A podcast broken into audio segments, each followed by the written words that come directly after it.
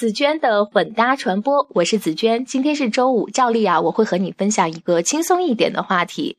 这两天，关于九四年港姐艺人谭小环转行卖鱼蛋的新闻备受关注。报道说，谭小环效力无线十八年，月薪还不到两万块钱，这让谭小环彻底死了心，决定走人离开，由港姐变成铜锣湾的鱼蛋妹。谭小环表示说啊，卖鱼蛋的也是人，光鲜不可以当饭吃。事实上啊，现在谭小环每个月卖鱼蛋赚的钱，确实比她做艺人的时候赚得多。那其实除了港姐的光环之外，这样的转行在香港不足为奇，因为很多港人对于职业的选择呀，大多是从现实和。兴趣的角度出发来考虑的，而不是其他方面。职业在很多人的眼中并没有高低贵贱之分。事实上，一个没公开的艺人，每个月的基本工资是没有每天辛苦工作的保洁阿姨挣得多的。在内地，如今不断唱衰记者这个行业，当年被冠以“无冕之王”的记者，今天似乎变得有些落寞。我想说的是，在香港，媒体这个行业从来就没有那么风光。原因很简单，因为无论他的劳动强度还是技术含量，并没有那么高。对于从事这一行的人来说啊，它仅仅就是一份职业，需要真实、快速的抢新闻，然后以通俗易懂的方式报道给受众，从来就没有那么亮眼的光环在头顶。转行啊，也就成了稀松平常的事情，也不会有身份上的落差。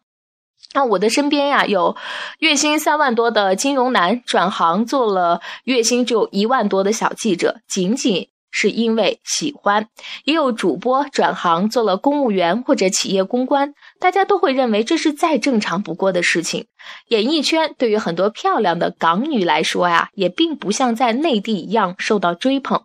做个靠自己专业吃饭的白领，是一些美女更加心仪的选择。我在香港读研究生的时候，有一位香港同学长得非常漂亮，女神级别的，性格也非常好。我就问她为什么不去做艺人呀？他回答说，中学的时候的确是被星探发现去拍过杂志的封面，但发现。那不是自己的兴趣所在，自己的理想呀，还是做个女白领。那也有很多在我看来不可思议的转行。一次啊，我去逛商场，在一家鞋店，一位服务很周到的店员讲着非常标准的普通话，这让我有一点好奇，因为香港会讲普通话的人不少，但是讲的标准的却一点都不多。那后来我就问这位店员，为什么普通话讲得这么好？他回答说：“因为我是香港中文大学中文专业毕业的呀，以前是中学语文老师。”这让我非常惊讶。老师在我的心目中是很受人尊敬的行业，为什么转行来卖鞋呢？他的回答也很简单：卖鞋很快乐呀，收入也跟做老师的时候差不多。我认识的一位香港造型师，曾经为香港的很多大牌艺人做过造型，收入也很不错。但是时间久了，他有一点厌倦这一行，于是呀，就关掉了工作室，开了家绿色的有机餐厅，就是那种每天卖什么都很随机的餐厅。他心情好的时候呀，我们可以预约去他的餐厅修头发。后来呀，餐厅关张了，他干脆啊，就在元朗的一个村子里包了一块地，当农民种蔬菜。那也有室内设计师转行做蓝领装修工人，原因是工作时间更自由。当然了，靠手艺和辛劳吃饭的装修工作赚的钱也不少，一天两千块钱是绝对不在话下的。